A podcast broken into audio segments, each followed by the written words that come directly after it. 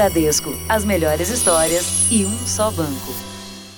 Olá, boa noite. Boa noite. Esta segunda-feira foi marcada por dois feminicídios, um em Minas Gerais, o outro em São Paulo. Em ambos os casos, homens inconformados com o fim dos relacionamentos. Na cidade paulista de Suzano, um homem esfaqueou, atropelou e atirou na ex-companheira. Suzano, Grande São Paulo, seis e meia da manhã. A câmera de segurança de um prédio registra o momento em que um homem agride uma mulher no meio da rua. Ele dá golpes com uma faca.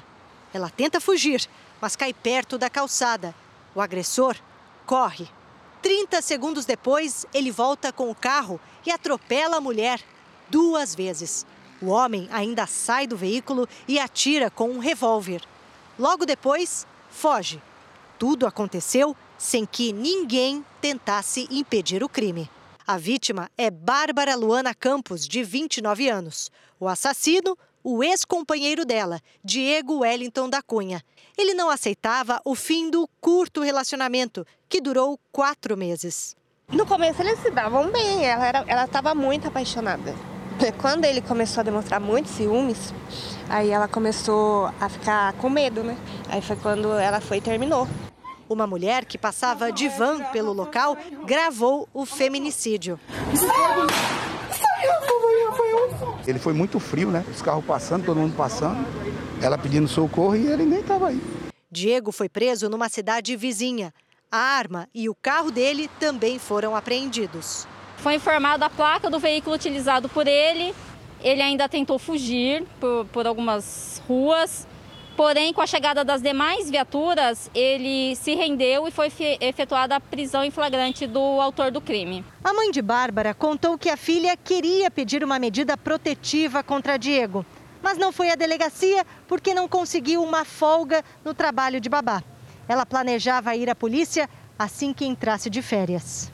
Na semana passada, logo após o término do namoro, Diego mandou uma mensagem para Bárbara. Chorando, prometeu mudar mais uma vez. Me dá a última chance, por favor, eu te peço, cara, a última. Eu não vou te magoar, meu. A última, me dá essa chance, por favor. Prometo pra você que você não vai se arrepender. Em Minas Gerais, um homem usou o ônibus da empresa em que trabalha para tentar atropelar a ex-companheira. Assim como aconteceu em Suzano, ele não aceitava o fim do relacionamento. Descontrolado, o veículo bateu em dois carros, num poste e destruiu o muro de uma casa. A mulher conseguiu escapar e não se feriu. O homem sofreu ferimentos leves e está internado sob escolta policial. Veja agora outros destaques do dia. Procuradoria-Geral da República recorre da decisão do ministro Cássio Nunes, que suspendeu trecho da lei da ficha limpa. Semana do Natal começa com aglomerações pelo Brasil. Governo de São Paulo anuncia mais de 10 milhões de doses da Coronavac até o final do ano. União Europeia aprova o uso da vacina da Pfizer. Mutação do novo coronavírus fecha fronteiras na Europa.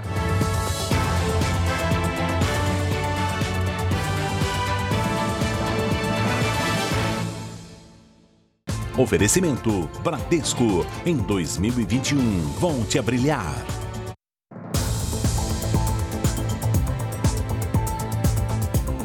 Uma quadrilha produzia notícias falsas para ameaçar e extorquir dinheiro de políticos. Foi alvo de uma operação no Rio de Janeiro. A organização criminosa agia principalmente na Baixada Fluminense. A casa em Duque de Caxias, na Baixada Fluminense, parecia uma fortaleza. Havia câmeras e arame até no terraço. Os policiais não conseguiram arrombar o portão, cortaram a cerca e pularam o muro. Lá dentro, só encontraram cães e apreenderam documentos. O alvo da operação, Igor Patrick de Souza, de 27 anos, não estava no local e já é considerado foragido da justiça. Segundo investigações do Ministério Público, ele é acusado de liderar uma organização criminosa especializada em disseminar fake news para extorquir dinheiro dos políticos. As vítimas eram de diferentes partidos da Baixada e também de outras regiões do estado. A quadrilha usava mais de 20 sites que espalhavam notícias falsas dos políticos, como vereadores até prefeitos. O esquema funcionava desde 2017 e quem se recusava a pagar sofria um linchamento virtual. Apenas Igor teve mandado de prisão expedido, mas outros cinco integrantes também foram denunciados por atualizar as páginas na internet. De acordo com os promotores, uma empresa de marketing digital foi montada para receber dinheiro das vítimas, simulando uma prestação de serviços. Ainda não se sabe qual o valor total que a quadrilha lucrou com os crimes. A partir do desbaratamento dessa organização criminosa, dos documentos e mídias que foram apreendidos, a gente espera conseguir avançar sobre essa questão patrimonial e financeira. Às vésperas do fim de ano, a população lota as ruas do centro de compras de São Paulo. No Rio de Janeiro, então, os banhistas parecem ter esquecido a pandemia. Encheram as praias cariocas. Especialistas dizem que os brasileiros não podem abandonar o isolamento e confiar só na vacina, porque a imunização vai levar meses. Depois de 10 meses de pandemia, a população parece estar ansiosa pelo Natal em casa. Mas, pelo jeito, todo mundo saiu às ruas ao mesmo tempo. São Paulo registrou sua menor taxa de isolamento em nove meses na sexta-feira, apenas 38%. No Rio de Janeiro, a temperatura chegou aos 38 graus e os banhistas lotaram as praias da cidade no domingo. A segunda também foi dia de praias cheias. No Rio Grande do Sul, uma festa em um sítio onde 300 pessoas dançavam foi interrompida pela polícia. O dono foi multado. Esta é a região de comércio popular do Brás, em São Paulo, às 7 horas da manhã desta segunda-feira. A aglomeração também tem aumentado no entorno da 25 de março, outra famosa rua de compras da cidade. As aglomerações acontecem num momento em que, considerando as últimas quatro semanas, o número de casos em São Paulo subiu 54% e o de óbitos 34%. Hoje, a taxa de ocupação das UTIs na Grande São Paulo está acima de 66%. Nós temos que entender que não é momento mais para que as pessoas estejam se aglomerando, pelo menos nesse momento. Falta muito pouco. Nós estamos aí no segundo tempo, quase passando os 40 minutos, e é isso que é importante. Não vamos perder o jogo agora. O governo de São Paulo informou hoje que até o final do ano terá 10 milhões e 800 mil doses da vacina produzida no Instituto Butantan com insumos importados da China.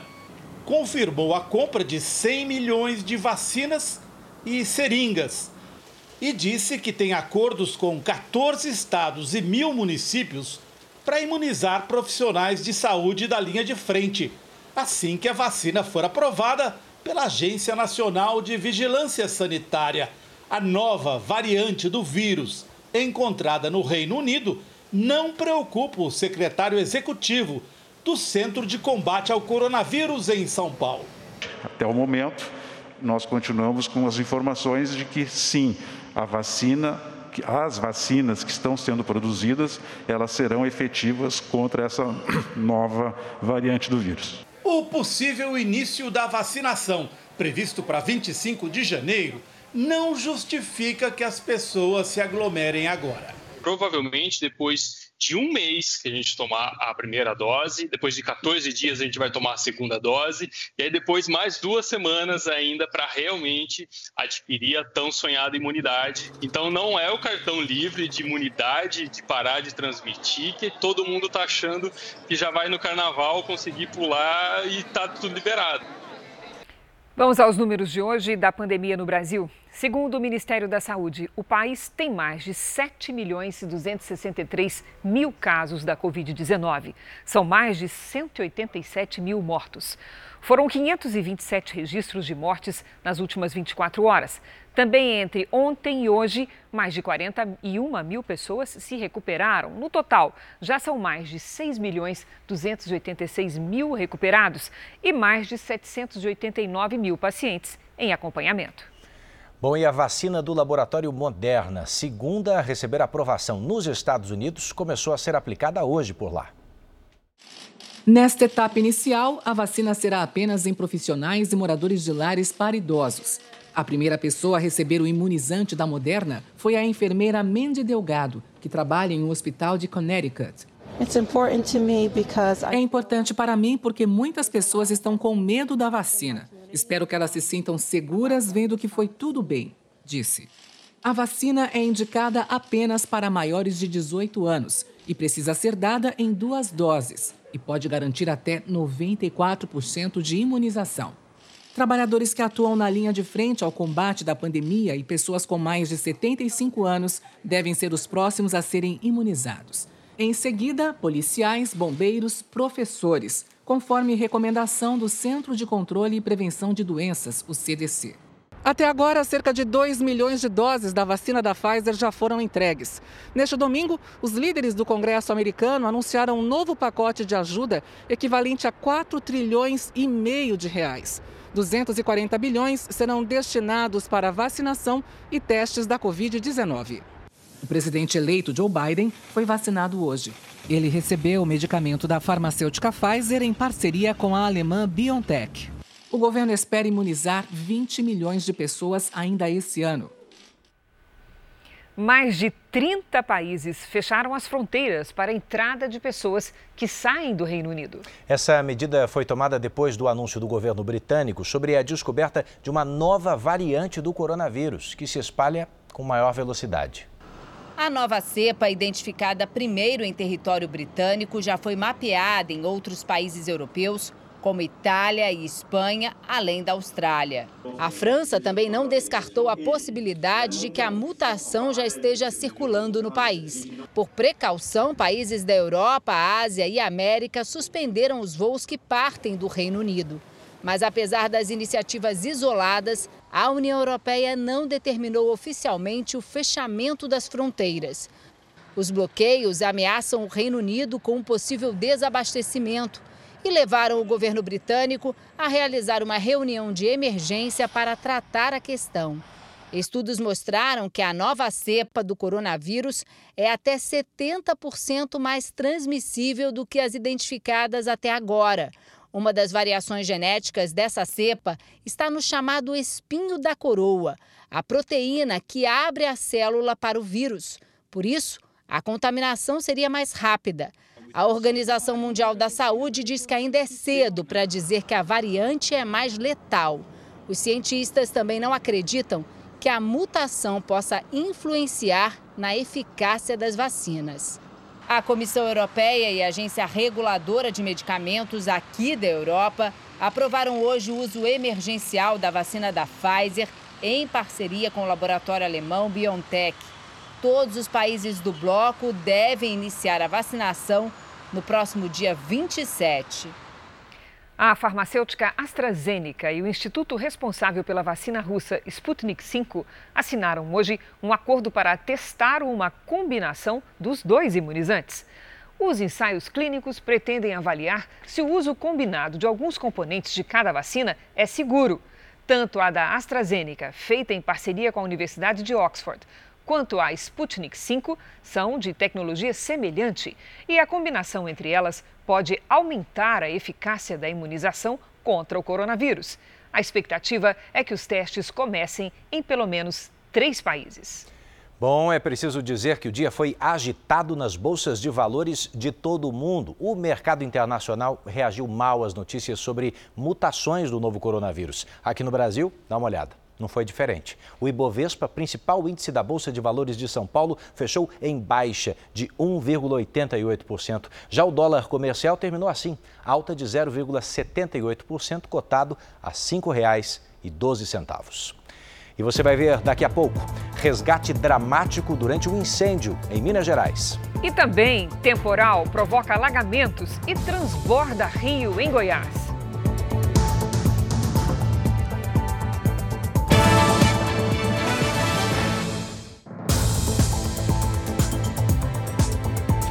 Leis estaduais não podem reduzir o valor das mensalidades de escolas privadas. A decisão é do Supremo Tribunal Federal. Por causa das aulas à distância, alguns estados decidiram que seria justo aplicar descontos. Com as escolas fechadas desde o início da pandemia, a negociação por descontos nas mensalidades foi intensa ao longo do ano.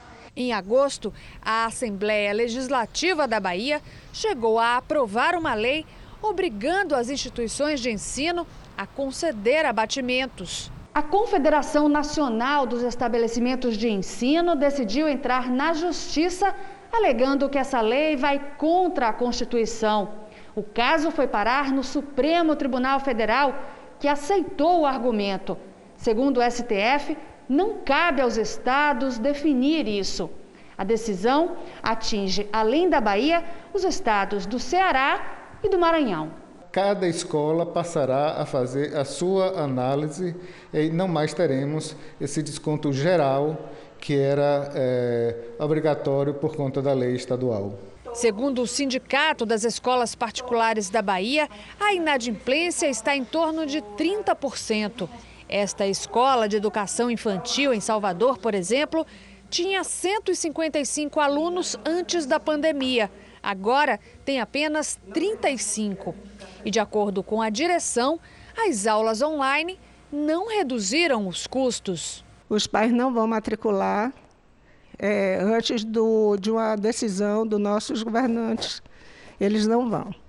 Com certeza, porque senão eles já teriam feito, porque nós já avisamos que nós iríamos manter o mesmo valor. Para os pais, resta uma negociação que pode ser feita com cada escola. Vamos agora com a opinião do jornalista Augusto Nunes. Boa noite, Augusto. Boa noite, Cris. Boa noite, Eduardo. Boa noite a você que nos acompanha.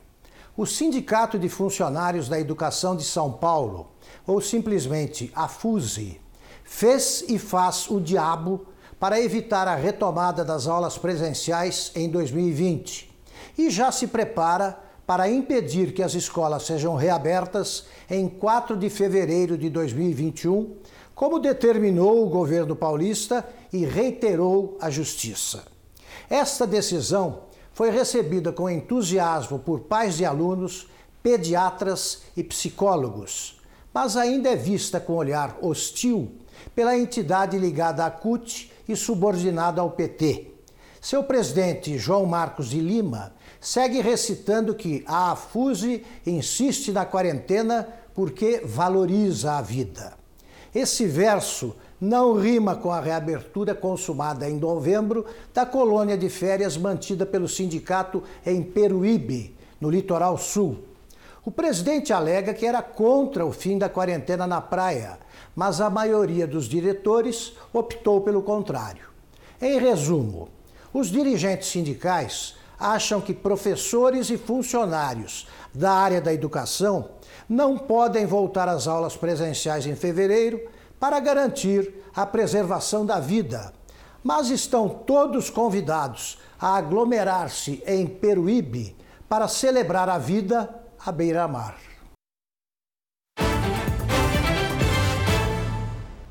Foi paga hoje a segunda parcela do 13º salário, uma oportunidade para quitar débitos e entrar o ano de 2021 sem dívidas. Está conosco a Patrícia Lages, que vai nos dar algumas dicas de como começar. Boa noite, Patrícia. E aí, como é que faz? Boa noite, Cris. Boa noite para você de casa. Olha, com quatro passos básicos já dá para se organizar.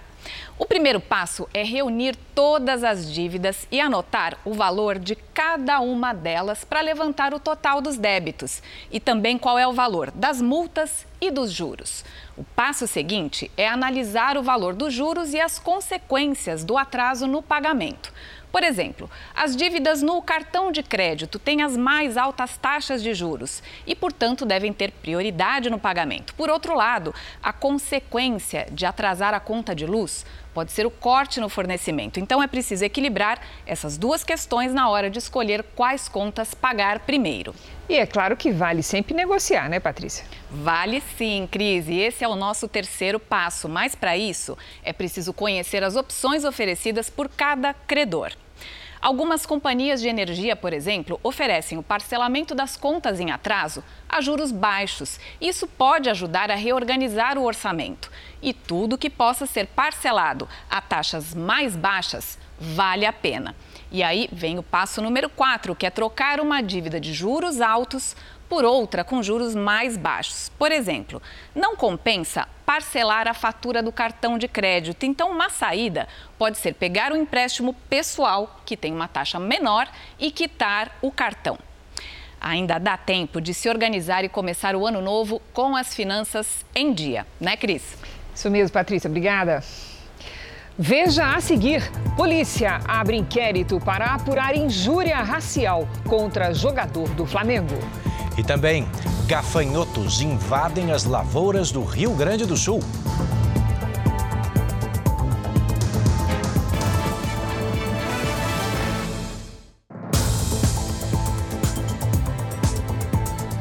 Polícia do Rio intimou o jogador do Bahia, Índio Ramírez, o técnico Mano Menezes e o árbitro da partida para prestar depoimento sobre a denúncia de injúria racial feita pelo jogador do Flamengo, Gerson.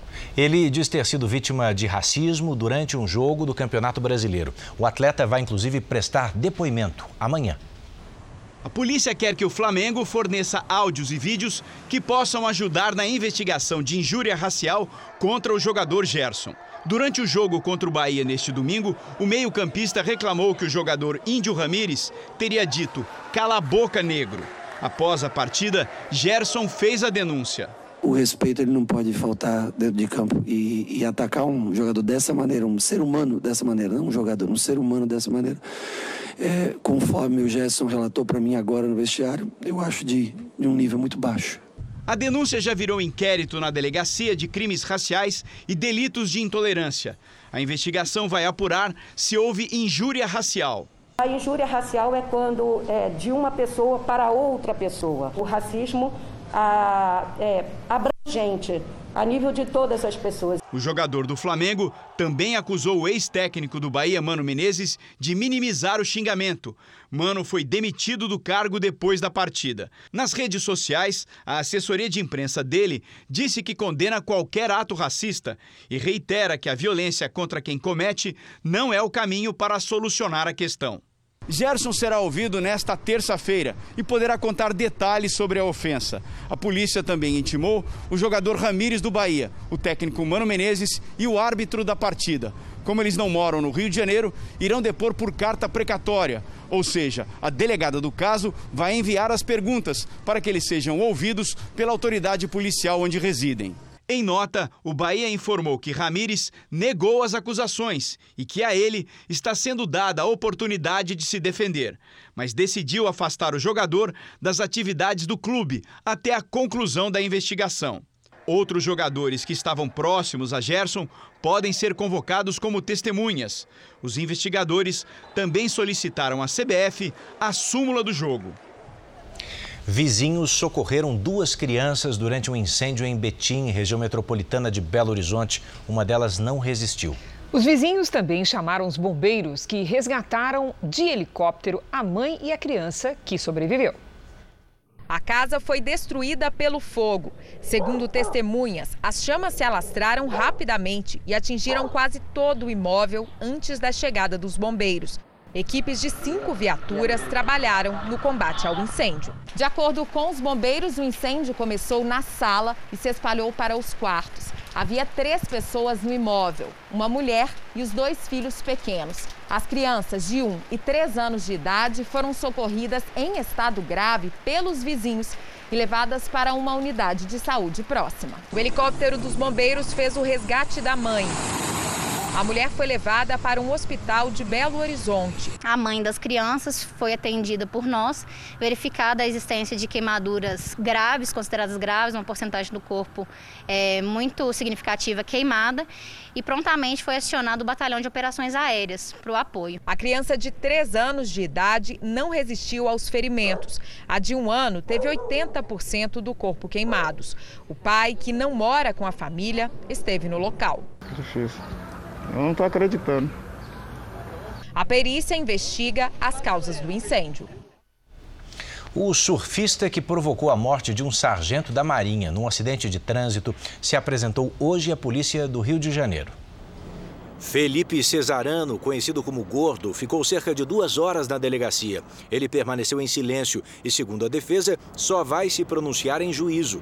Na saída, o surfista de ondas grandes se recusou a conversar com os jornalistas. Na semana passada, Felipe bateu de frente no carro em que estava o sargento da Marinha, Diogo da Silva, de 36 anos. O militar morreu na hora.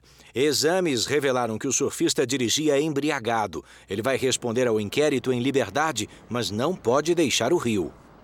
Uma decisão da Justiça admitiu erro em processo contra o empresário de uma das maiores indústrias de refrigerantes do país. O que a empresa deve em impostos é muito menos do que havia sido divulgado no início das investigações. A dívida de quase 4 bilhões de reais em impostos que a empresa Dolly era acusada pela Receita Federal de sonegar foi considerada nula pela Justiça. Pela decisão publicada recentemente, a fabricante de refrigerantes é, na verdade, credora de mais de 300 milhões de reais. Já na esfera estadual, a dívida também chegava a quase 4 bilhões de reais. Só que o valor reconhecido é de 26 milhões de reais. Eu estou irritado, estou irado, mas estou calmo. Por quê? Porque eu, eu, eu sabia que eram 26 milhões. Que 4 bilhões? Isso é uma conversa de maluco. A empresa nunca faturou isso no período. Como poderia dever 4 bi para o Estado, 4 bi para federal? Isso é uma coisa maluca. Segundo o empresário, sem o bloqueio dos bens, agora é possível pagar as dívidas e manter a empresa funcionando. Se não fosse pelo judiciário é, nos, nos apoiar, as empresas teria quebrado. Não tinha como. Sem conta corrente, preso, preso impedido de entrar nas empresas. Quer dizer, é uma coisa, todos os bens bloqueados. Quer dizer, é uma coisa que, se você perguntar como é que você está vivo, eu falo um milagre. Laerte Codonho entrou com uma ação indenizatória contra os procuradores federais e estaduais que pediram a prisão dele e bloquearam seus bens. Segundo o empresário, eles se basearam num erro já reconhecido pela Justiça. O empresário diz que a Procuradoria-Geral do Estado e a Procuradoria Seccional da Fazenda Nacional de São Bernardo do Campo levaram em conta um relatório feito por uma empresa ligada à concorrência. Como pode uma empresa controlada pela concorrência fazer o relatório que me levou preso e o relatório mentiroso, dizendo que a empresa que pertencia a mim nunca pertenceu? E isso a própria justiça já reconheceu. Laerte Codonho disse que os processos prejudicaram os negócios, mas não conseguiram acabar com a empresa. Não conseguia pagar salário de funcionário. Tivemos que mandar mais de 700 pessoas embora. Tivemos que fechar várias unidades. Eu tinha que dar uma satisfação. Como eu tenho que dar uma satisfação para os meus filhos. Em nota, a Procuradoria-Geral do Estado informou que a decisão ainda cabe recurso e não se refere à dívida total, mas somente a uma parte dela. Já sobre a empresa contratada, informou que houve processo de licitação, como manda a lei. O corpo da atriz Nissete Bruno foi cremado hoje no cemitério da Penitência, na zona portuária do Rio. A cerimônia, no começo da tarde, foi restrita aos familiares e amigos próximos. Nissete Bruno morreu neste domingo, aos 87 anos, vítima de complicações causadas pela Covid-19. Antes de ser internada no dia 26 de novembro, a atriz fazia planos de voltar ao trabalho depois da pandemia. Estou curiosíssima para ver o que, que vai acontecer quando terminar essa pandemia qual o trabalho que eu vou ser convocada e farei com o maior carinho, com o maior amor. Nissete Bruno foi um dos maiores nomes da dramaturgia brasileira. Em 75 anos de carreira, participou de 11 filmes, dezenas de novelas e inúmeras peças de teatro. Aliás, foi nos palcos, onde estreou aos 12 anos de idade, que conheceu o marido, o também ator Paulo Goulart. Eles tiveram três filhos, todos artistas. Ela era um ser de luz que veio aqui nos dar um exemplo lindo através da simplicidade e da beleza de um simples sorriso. As cinzas da atriz vão ser enterradas em um cemitério de São Paulo, ao lado do corpo do marido. Por toda a minha vida eu vou te amar. em cada despedida eu vou te amar. Desesperadamente eu sei que vou te amar. O sorriso de Nissete é eterno. A gente fala agora sobre a arrecadação federal, que teve o melhor novembro em seis anos. A arrecadação de impostos passou dos 140 bilhões de reais no mês passado, uma alta de 7,3%. Foi o quarto mês seguido de alta. Segundo a Receita, os números refletem a retomada da economia. Mas no acumulado do ano, a arrecadação ainda teve queda de quase 8%. Quatro dos 11 ministros do Supremo Tribunal Federal decidiram não tirar folga durante o recesso de final de ano. Marco Aurélio Melo, Gilmar Mendes, Ricardo Lewandowski e Alexandre de Moraes vão se juntar aos colegas plantonistas Luiz Fux, presidente da Corte, e Rosa Weber, vice-presidente. Na prática, a decisão dos ministros acaba esvaziando os poderes de Fux e de Rosa Weber, que neste período analisariam sozinhos os processos. A atitude dos ministros foi elogiada pelo presidente da Câmara, que voltou a pedir que o Congresso também trabalhe em janeiro. Não me dá a impressão que o governo tem interesse é, de estimular o debate no Congresso de janeiro. Do meu ponto de vista, vai ser um grande erro. Né? O Supremo já tomou a decisão, parte do Supremo. É, acho que a Câmara e o Senado deveriam. Nós vamos ter aí um mês de janeiro, do meu ponto de vista, muito difícil do ponto de vista social e econômico e também do ponto de vista da saúde. O vice-presidente Hamilton Mourão fez coro com Maia. O que eu vejo, né, como não está o orçamento votado, né, seria importante que o Congresso suspendesse o, o recesso, não só para votar o orçamento, mas eu acho importante que se votasse a PEC emergencial, que vai permitir que a gente consiga né, passar o ano de 2021 sem maiores problemas. O ministro da Economia, que estava com férias planejadas para começarem hoje, também não deve sair. Depois do susto que Paulo Guedes tomou na sexta-feira, quando o presidente da Câmara ameaçou votar um 13º para quem recebe Bolsa Família, o ministro preferiu ficar em Brasília monitorando a situação política. Outro assunto que ainda não está definido na Câmara é quem será o candidato à presidência da casa, apoiado por Rodrigo Maia. As negociações continuam em busca de um nome que agrade os 11 partidos que formam o bloco de oposição a Arthur Lira, que é candidato do presidente Jair Bolsonaro. Hoje, Rodrigo Maia disse que até quarta-feira esse nome será divulgado. A Procuradoria-Geral da República recorreu da decisão do novo ministro do Supremo Tribunal Federal, Cássio Nunes. O magistrado suspendeu um trecho da lei da ficha limpa. Ao analisar uma ação proposta pelo PDT, o ministro Cássio Nunes decidiu suspender um trecho da lei. O artigo deixa inelegível os condenados em decisão transitada em julgado ou tomada por órgão judicial colegiado aquele formado por mais de um juiz, desde a condenação até o prazo de oito anos após o cumprimento da pena. A decisão na prática libera um condenado na justiça a disputar as eleições oito anos após a sentença. Esse passa a ser o prazo máximo para que um ficha suja fique proibido de disputar as eleições. A suspensão de um trecho da lei da ficha limpa passa a valer para todos os processos de registros de candidaturas relacionados às eleições municipais deste ano. A decisão é provisória e vai ser analisada pelo plenário todos os ministros do Supremo. Na ação, o PDT argumentou que esse trecho da lei da ficha limpa cria uma espécie de inelegibilidade por prazo indeterminado, porque pune o condenado logo após a decisão colegiada e estende a punição durante e após oito anos do cumprimento da pena. O presidente da Academia Brasileira de Direito Eleitoral acredita que a decisão do ministro serve para trazer a discussão à tona. É o momento do Supremo Tribunal Federal, diante dessa experiência acumulada da Justiça Eleitoral, analisar se de fato esta interpretação literal que é dada na lei da ficha limpa está ou não compatível. Um dos idealizadores da lei da ficha limpa criticou a decisão. Essa liminar não vem é, socorrer pessoas que estão sendo injustiçadas, mas aqueles que têm efetivamente condenações num assunto que já foi amplamente debatido no TSE, no STF e considerada constitucional.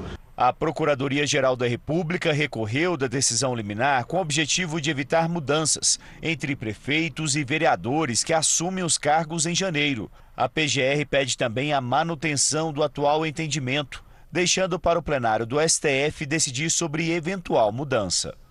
Em Santa Catarina, onde passa alguns dias para descansar, o presidente Bolsonaro questionou a eficácia das vacinas contra o coronavírus. Mesmo assim, reafirmou que não vai faltar produto para quem quiser se vacinar.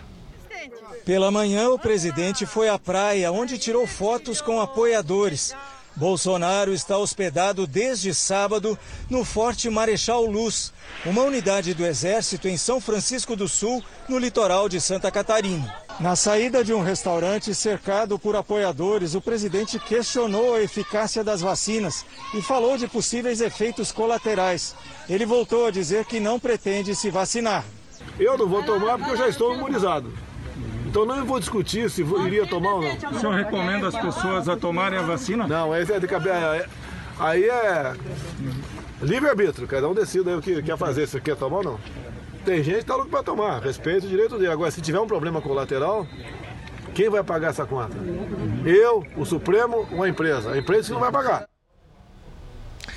A Polícia Federal apreendeu 43.700 toras que foram extraídas irregularmente da floresta amazônica. Trata-se da maior apreensão de madeira nativa em toda a história. O volume encontrado nos últimos dias, para você ter ideia, é suficiente para construir 2.620 casas populares.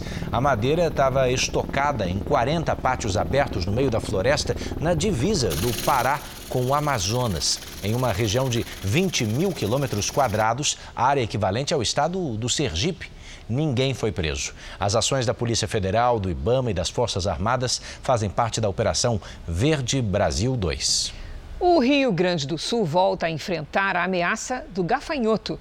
Só que desta vez a infestação já está acontecendo e não veio da Argentina. É uma espécie nativa que se reproduziu descontroladamente por questões climáticas.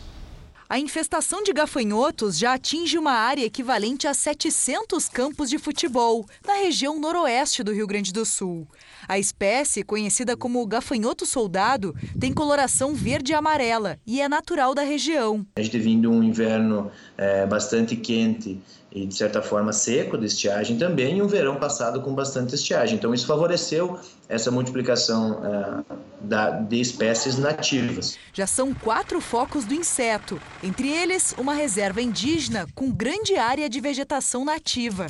A infestação ocorre cinco meses após uma nuvem de gafanhotos atingir a Argentina e levar a região sul do Brasil a decretar situação de emergência fitossanitária. A diferença é que a espécie detectada agora tem pouca mobilidade e não costuma andar em grupos, o que diminui a possibilidade de que eles se desloquem para outras regiões.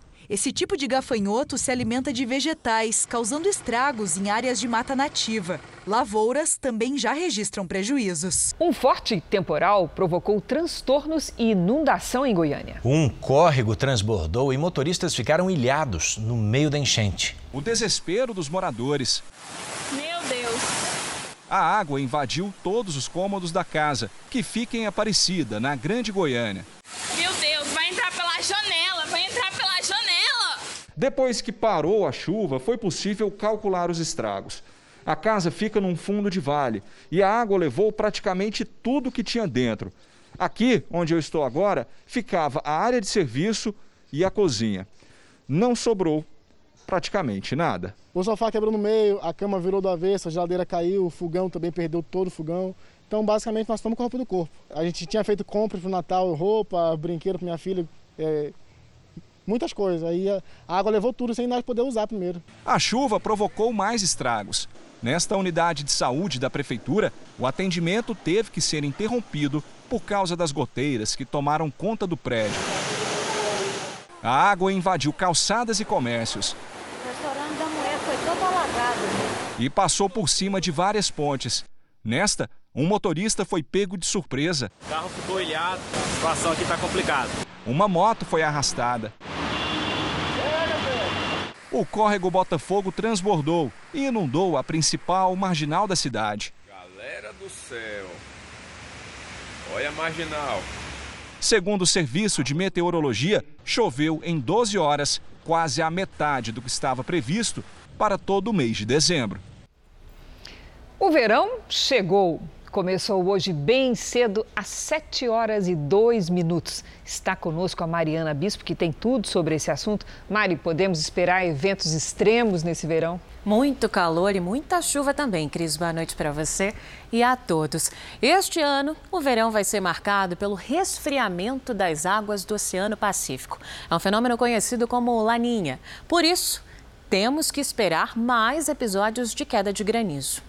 A chuva vai ser acima da média no litoral de São Paulo, do Rio de Janeiro e também em boa parte do norte do país. Muito calor no centro-oeste e também na fronteira com o Uruguai. A partir de amanhã, um intenso corredor de umidade provoca chuva entre o norte e o sudeste do país. Por isso, risco para alagamentos e deslizamentos em São Paulo, em Minas Gerais e também no Rio de Janeiro. Depois de causar muitos transtornos, a chuva diminui em Santa Catarina. Tempo firme mesmo, apenas nas áreas claras do mapa, em parte do Nordeste e no sul do país. Em Curitiba, máxima de 21 graus. Em Brasília, faz 26 graus. Em Natal, 30 graus. A terça-feira vai ser de sol e temporais no Rio de Janeiro. Amanhã, então, máxima de 32 graus.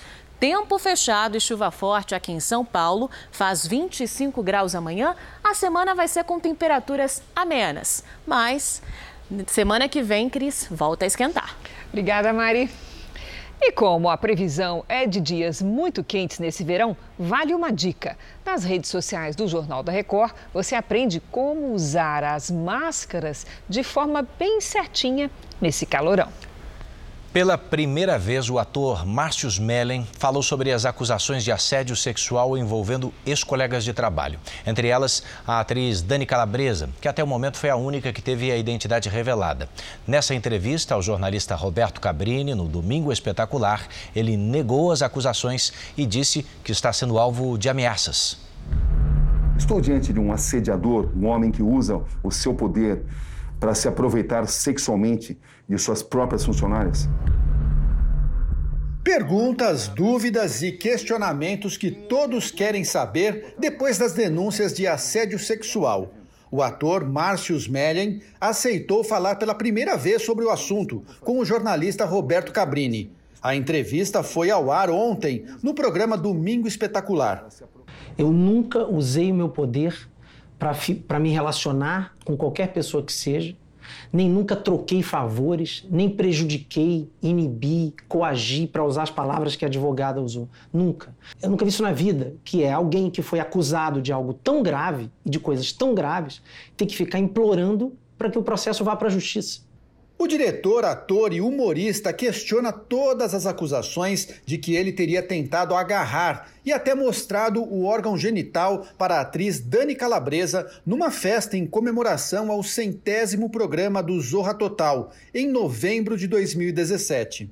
Vamos por partes. Você tentou agarrar na saída do banheiro? Eu não tentei agarrar Dani Calabresa em momento nenhum. Isso aí, do banheiro, isso nunca aconteceu o banheiro ele dá de frente para a pista de dança. Se essa Primeiro, qualquer coisa que acontecesse ali seria visto da pista de dança.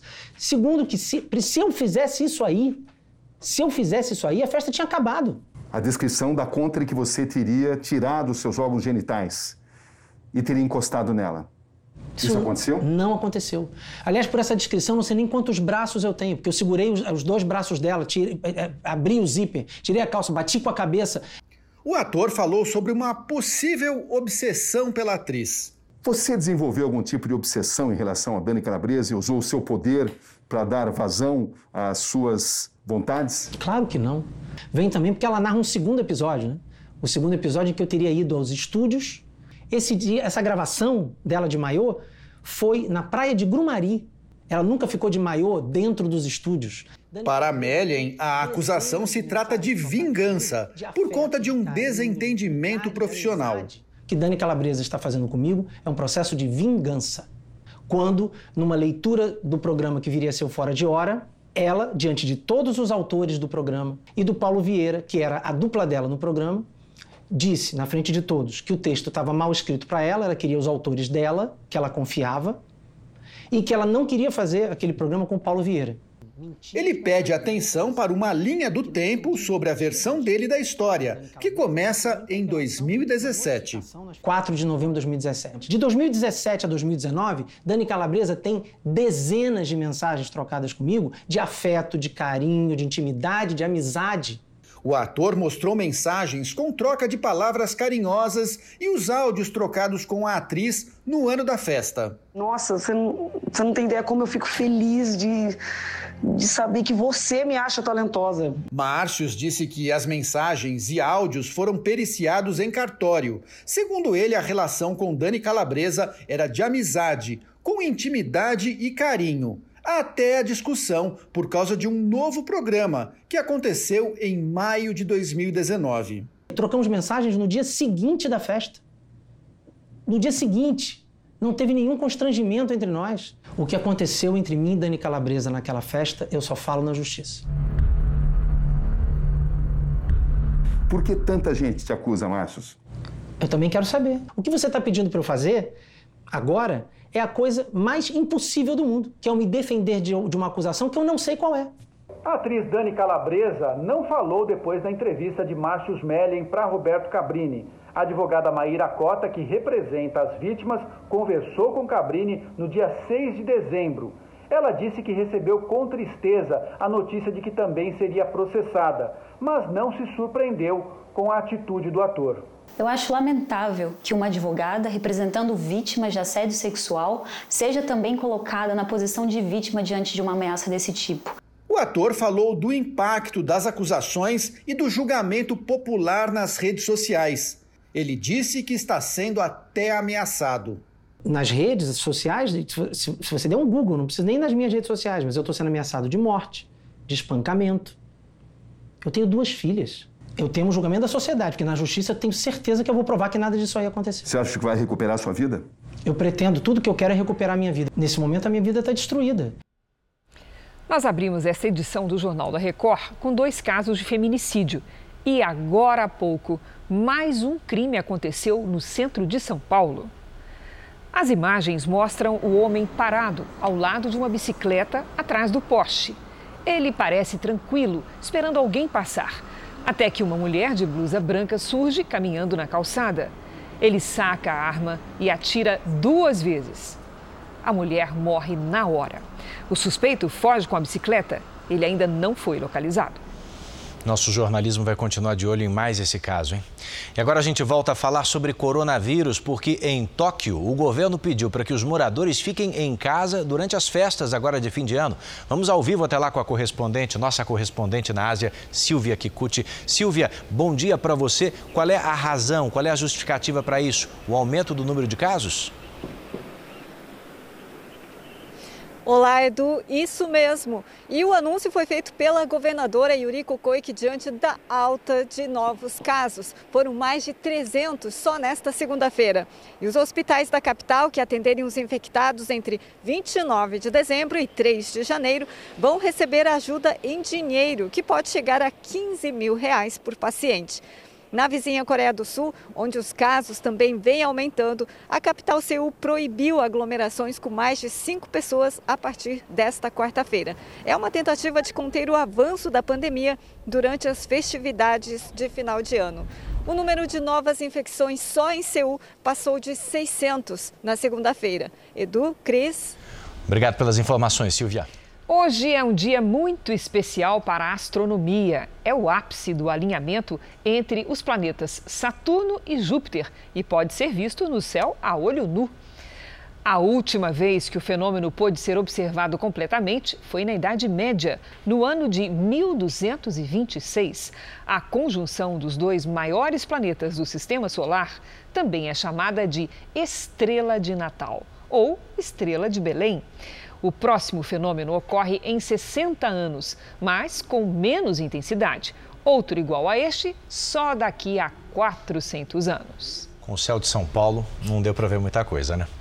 E olha, arqueólogos e pedreiros israelenses recriaram os azulejos de um antigo templo judaico por onde Jesus teria caminhado, em Jerusalém. Eles refizeram o piso sagrado usando relíquias e textos históricos. Jesus teria ido ao templo para peregrinar e estudar quando ainda era menino. Todo o trabalho durou cerca de sete meses. A ideia agora é fazer com que as pessoas possam tocar e sentir as pedras, para assim voltar no tempo, dois mil anos atrás.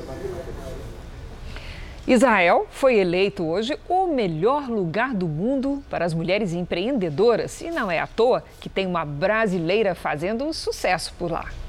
Quem conta essa história para a gente é a correspondente no Oriente Médio, Bianca Zanini advogadas e artistas, donas de lojas e restaurantes, mulheres em cargos de liderança.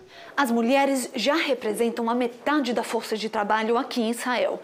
E não é raro ver executivas ocupando cargos que até pouco tempo atrás eram praticamente exclusivos para homens. Mas mesmo assim, ainda há muita diferença e a maior delas, os salários. O trabalho é o mesmo, mas na hora do pagamento, as mulheres ganham quase 30% a menos do que os colegas homens. Apenas entre 3 e 6% dos investimentos vão para mulheres empresárias. Ainda temos um longo caminho a percorrer, diz a executiva Galit Ben Simon. Ela é CEO e fundadora de uma espécie de clube que funciona como um acelerador de negócios. Um espaço aberto de trabalho só para elas. Damos às mulheres as ferramentas para ter sucesso nos negócios desde mentoria até cursos e estratégias, explica Galit. Uh, a Meire Nussbacher é brasileira e mora em Israel. Há três anos decidiu abrir a própria empresa. Abrindo aqui eu seria a única e por enquanto ainda eu sou exclusiva. No Brasil, Meire trabalhava com moda e mudou o ramo porque queria atingir o público israelense com jeitinho brasileiro. Todo dia ela trabalha entre 12 e 14 horas e vende cerca de 700 brigadeiros e garante que dedicação compensa. Acho que eu fui super bem bem bem recebida, tanto que eu vejo que hoje as maiores e melhores confeiteiras aqui em Israel são todas mulheres. Brigadeiro e quindinha do Bom demais, né? Irresistível. Né? O Jornal da Record está terminando. A edição de hoje na íntegra e também nossa versão em podcast estão no Play Plus e em todas as nossas plataformas digitais. E à meia-noite e meia tem mais Jornal da Record. Fique agora com a novela Amor Sem Igual. A gente se vê amanhã. Até lá. Boa noite e até amanhã.